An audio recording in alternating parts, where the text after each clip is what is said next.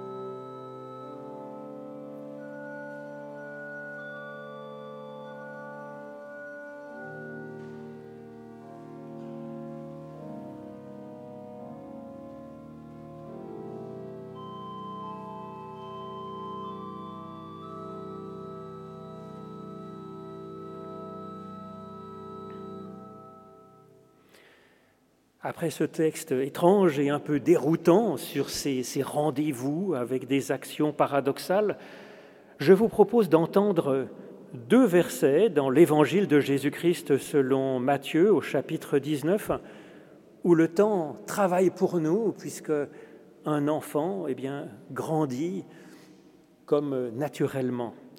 Jésus dit, Laissez venir à moi les enfants et ne les empêchez pas de venir, car le royaume des cieux est pour ceux qui sont comme eux. Et il leur imposa les mains, et puis ensuite, Jésus poursuivit sa route. Et enfin, je voudrais vous lire un passage de la première lettre de l'apôtre Paul aux Thessaloniciens, qui nous propose aussi, comme un peu comme l'Ecclésiaste, je pense, des exercices pour, pour se préparer à faire face euh, à la suite de sa vie.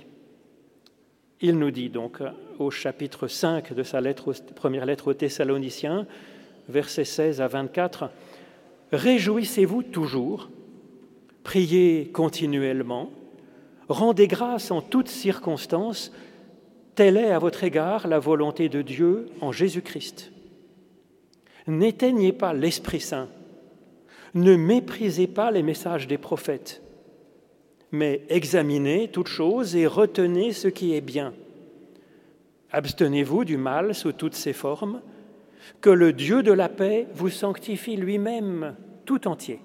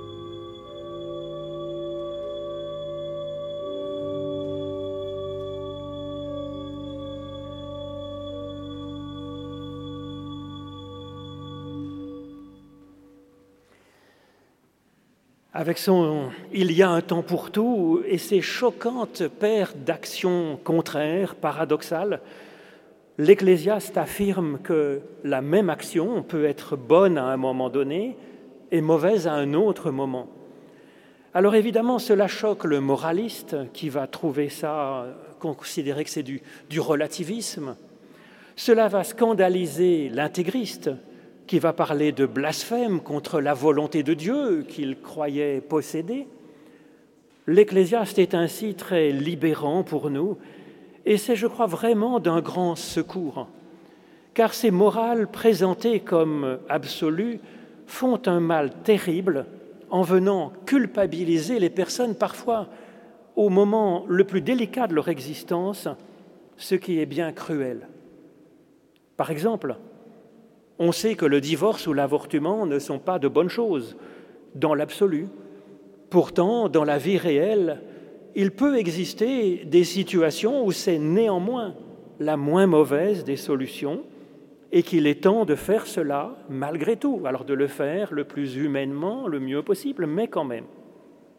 Cela dit, l'Ecclésiaste ne nous encourage pas à faire n'importe quoi en disant que tout est égal et que nous pouvons y aller joyeusement en faisant selon notre euh, intuition du moment n'importe quoi. Nous savons bien que cela reviendrait à laisser le chaos entrer dans notre existence et que nous serons ainsi peut-être aussi autour de nous source de chaos autour de nous avec son lot d'augmentation de souffrance dans la vie de ceux qui nous entourent et puis dans la nôtre. Ce n'est pas ce que propose l'Ecclésiaste, bien au contraire. Il propose de travailler sur nous-mêmes avec l'aide de Dieu afin d'être capable de trouver par nous-mêmes une bonne réponse aux questions parfois brutales que nous pose la vraie vie. l'Ecclésiaste reconnaît que ce ne sera pas ni facile, ni agréable, ni confortable finalement de devoir ainsi répondre par nous-mêmes. En effet, en conclusion à cette liste étrange d'actions paradoxales, l'Ecclésiaste nous dit Quel avantage le travailleur retire-t-il de son travail? J'ai vu la tâche que Dieu donne à l'humain pour lui répondre. Et puis le texte sous-entend, par un jeu de mots sur les verbes hébreux, que ce devoir de répondre personnellement est une véritable croix pour nous, une épreuve difficile. Comment, en effet, en serions-nous capables? L'Ecclésiaste nous a donc d'abord libérés des règles brutales qui venaient tronçonner notre existence. Comment aurons-nous maintenant assez de clairvoyance et de sagesse pour trouver par nous-mêmes un bon chemin? Et puis ensuite, comment aurons-nous une certaine maîtrise de soi suffisante pour arriver à effectivement faire ce que nous aurons décidé, choisi de faire? L'apôtre Paul reconnaît par ailleurs que ce n'est pas facile dans sa lettre aux Romains quand il dit ⁇ Hélas, je ne fais pas le bien que je veux, mais je me découvre ayant fait le mal que je ne voulais pas faire. Et c'est l'impression, effectivement, que me fait cette liste étrange et terrible de l'Ecclésiaste avec son rythme lancinant de un temps pour ceci, un temps pour le contraire, qui donne l'impression d'une sorte de puissante machine, une moissonneuse batteuse peut-être, qui s'avance vers moi avec un cliquetis régulier, et qui décide de rendez-vous, d'actions qui s'imposent à moi. Effectivement, quelle liberté avons-nous en réalité quand nous décidons d'une action? Avons-nous vraiment choisi ou est-ce que ce choix, c'est comme imposé à nous à ce moment-là? Avec notre intuition du moment, avec nos préférences, avec nos faiblesses, comme le dit Paul, en fonction aussi peut-être de notre conception du bien et du mal, de l'acceptable et du pas acceptable, à ce moment-là où la décision est à prendre. Nous sommes à un rendez-vous avec des circonstances uniques, jamais vues, et donc quelle latitude avons-nous réellement comme liberté à ce moment-là, dans l'urgence? Compte tenu de ce que nous sommes et des circonstances, dans un sens, il est trop tard, le temps du rendez-vous est déjà arrivé. Alors quelle latitude aurions-nous eu avant cet instant décisif? Peut-être préparer de meilleures circonstances possibles Bien sûr, on peut essayer, on essaye, même si tant de choses nous échappent dans le cours de, de la vie. Ce que nous propose l'Ecclésiaste ici, à mon avis, c'est dans ce rendez-vous entre nous et les événements de l'existence, c'est de travailler sur nous-mêmes en amont, de nous former afin que nous soyons plus lucides et plus forts quand nous arriverons à ce rendez-vous avec les événements de notre vie, bons ou mauvais. Notre vraie liberté, je pense, elle est là en réalité, dans notre préparation aujourd'hui, parce que ça nous fera évoluer dans ce que nous serons demain, et donc ça va subtilement influer sur le cours de notre existence, sur ce que nous allons devenir. Et c'est d'autant plus facile finalement de travailler en amont à notre propre formation que cela peut se faire en particulier quand nous sommes en bonne forme, avant que les choix tragiques les plus difficiles nous, nous tombent dessus. Et effectivement, c'est ce que fait par exemple une entreprise quand elle a de bons résultats, de bons bénéfices, qu'elle a un peu d'argent de côté, elle peut investir dans de la recherche et du développement. Eh bien, c'est ce que nous pouvons faire aussi quand nous sommes en forme, peut-être dans notre couple, dans notre existence, en profiter pour travailler sur notre formation et devenir plus, plus souple, plus robuste. Travailler sur soi-même, est également ce que proposent les philosophes stoïciens et épicuriens avec leurs exercices spirituels. Et cela, vous pouvez le découvrir avec, par exemple, les ouvrages de, Pierre, Pierre Hadot, dans un livre qui est assez facile à lire, en fait, La philosophie comme manière de vivre. Michel Foucault parle aussi de ça, le philosophe, mais c'est plus difficile. En tout cas, je pense que l'Ecclésiaste, qui a été écrit semble-t-il, au IIIe siècle avant Jésus-Christ. Je pense qu'il s'est inspiré finalement de ces exercices spirituels des stoïciens et des épicuriens. Seulement, l'Ecclésiaste, place ces exercices dans une relation à Dieu, avec l'aide de Dieu, ce qui, à mon avis, renforce et embellit considérablement cette démarche de formation que nous propose donc euh, une démarche d'exercice spirituel, de philosophie, d'intériorité. Le premier exercice que l'Ecclésiaste nous propose, je pense, apparaît dès l'introduction, quand il nous dit Il y a un temps pour chaque chose sous le ciel. Sous le ciel. Il y a là une invitation à avoir une vue d'en haut, finalement, sur, sur la réalité de ce monde et de ce temps. Nous voir peut-être comme vue d'avion, comme faisant partie du tout. Les philosophes antiques ne connaissaient pas les avions, mais ils avaient été au sommet des montagnes et ils nous invitaient aussi à cet exercice consistant à élargir notre champ d'analyse en plus de l'attention que nous portons au cœur de notre être. Cette vue d'en haut, elle est déjà un décentrement de soi-même, et c'est par conséquent déjà de l'amour pour ce monde, pour ce temps, pour notre place dans cet univers. C'est un exercice d'attention intellectuelle, c'est un exercice aussi de mémoire pour le philosophe. Pour l'ecclésiaste ou pour Paul, dans le texte que je vous ai lu, c'est à la fois cet exercice, d'attention intellectuelle, mais c'est aussi complété par un exercice théologique et mystique. Et cela, à mon avis, se conjugue fort bien. Parce que c'est Dieu qui comprend le temps, nous dit l'Ecclésiaste, les enchaînements et l'ensemble de la réalité.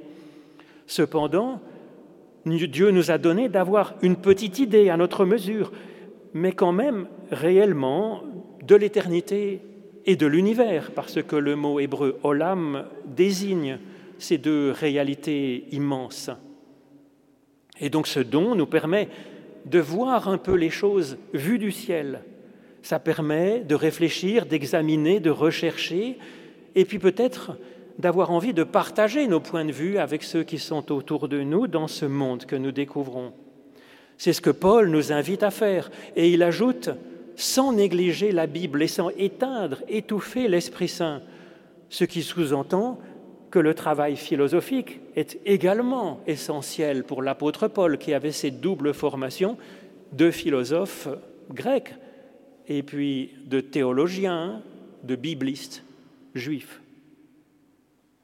Cet exercice de regarder chaque, chaque chose, chaque temps sous le ciel, pourquoi n'est-il donc pas dans le catalogue des 28 choses nécessaires en leur temps que nous propose l'Ecclésiaste? C'est que ces 28 choses, ces 28 actions, elles peuvent avoir rendez-vous avec nous à un temps particulier de notre histoire, de notre existence. Cela peut être notre choix, facile à faire, ou bien tragique, mêlant du bien et du mal dans notre existence. Par contre, cet exercice de méditation que propose l'Ecclésiaste, n'est pas un rendez-vous occasionnel, il est un exercice permanent, comme le dit également l'apôtre Paul. Alors permanent, permanent, il faut s'entendre, il faut bien dormir quand même de temps en temps, mais c'est une façon de dire que ça doit infuser sur toute notre existence. L'Ecclésiaste reprend ainsi la méditation proposée par les exercices de formation, exercices spirituels, chère aux stéociens et aux épicuriens. Une méditation ouverte à Dieu et confiante en lui. Voilà ce que cela devient finalement avec l'aide donc de l'Ecclésiaste. Cette vision d'en haut, elle nous aide donc à, à voir les choses différemment, mais elle nous aide aussi à saisir notre place à comprendre que nous sommes une partie du tout de l'univers et de l'histoire du monde, c'est déjà, à mon avis, un point philosophique intéressant.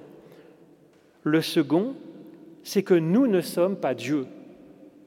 L'Ecclésiaste prend ainsi ses distances avec les intégristes euh, qui existaient bien sûr à son époque, qui pensent, que, leur science serait montée jusqu'aux cieux et qu'ils posséderaient donc euh, la science divine. L'Ecclésiaste nous propose au chapitre 5 de son livre cette euh, maxime Ne te presse pas d'ouvrir la bouche et que ta conscience ne se hâte pas d'exprimer une parole devant Dieu, car Dieu est au ciel et toi tu es sur la terre. Et cette distance, finalement, c'est ce qui fait l'incroyable richesse, mais aussi peut-être souvent le, le tragique de l'existence humaine. L'Ecclésiaste souligne que nous, nous sommes sur terre et enfants de la terre, Ben Adam, et que pourtant, Dieu nous donne d'avoir une certaine vision vue du ciel sans que nous soyons au ciel. Nous sommes donc comme une corde en tension entre ces deux réalités, le ciel et la terre. Cela donne parfois un certain tragique à nos choix, comme l'indique la liste des 28 actions paradoxales. Il y a effectivement une tension afin de, pouvoir bien saisir les rendez-vous que nous impose l'instant unique du présent afin de le mettre à profit en apportant notre propre réponse, la meilleure possible pour nous, comme venant du ciel. L'Ecclésiaste, il fait subtilement diminuer notre tension par la confiance que nous pouvons avoir dans l'avenir grâce à Dieu. En effet, dans cette liste qui ressemble à un tourbillon de chaos, l'Ecclésiaste nous montre que nous pouvons avoir confiance en Dieu. La liste commence par le temps de la naissance et se termine par le temps de la paix. Dieu veille donc sur la fin heureuse du parcours, comme il a veillé sur le début de l'histoire. Et puis, de toute façon, explique l'Ecclésiaste, Dieu recherche même ce qui est perdu. Autre signe qui fait baisser finalement ce sens tragique, cette tension, c'est que la liste comprend 28 articles ce qui évoque dans la symbolique biblique le 7 de la bénédiction divine et le 4 de la terre, qui sont conjugués, tissés ensemble. Et puis enfin, l'Ecclésiaste nous dit, seul Dieu a une action qui serait parfaitement bienfaisante. Alors, bon, on se calme, on ne sera pas parfait, certes, mais nous ferons simplement ce que nous pourrons. Et donc oui, nous sommes en tension, ainsi comme une corde entre le ciel et la terre, une corde ni trop tendue, ni trop détendue, et qui alors peut être vibrante. Ce que nous proposent ces exercices spirituels, c'est de nous accorder pour faire sonner notre propre chant et donner de la joie et de s'en réjouir avec Dieu. C'est une position plus humble que celle des philosophes, qui se pensent capables de se former et de se sauver par leur propre sagesse, leur propre force, leurs propres exercices, et donc qui se doivent d'être performants.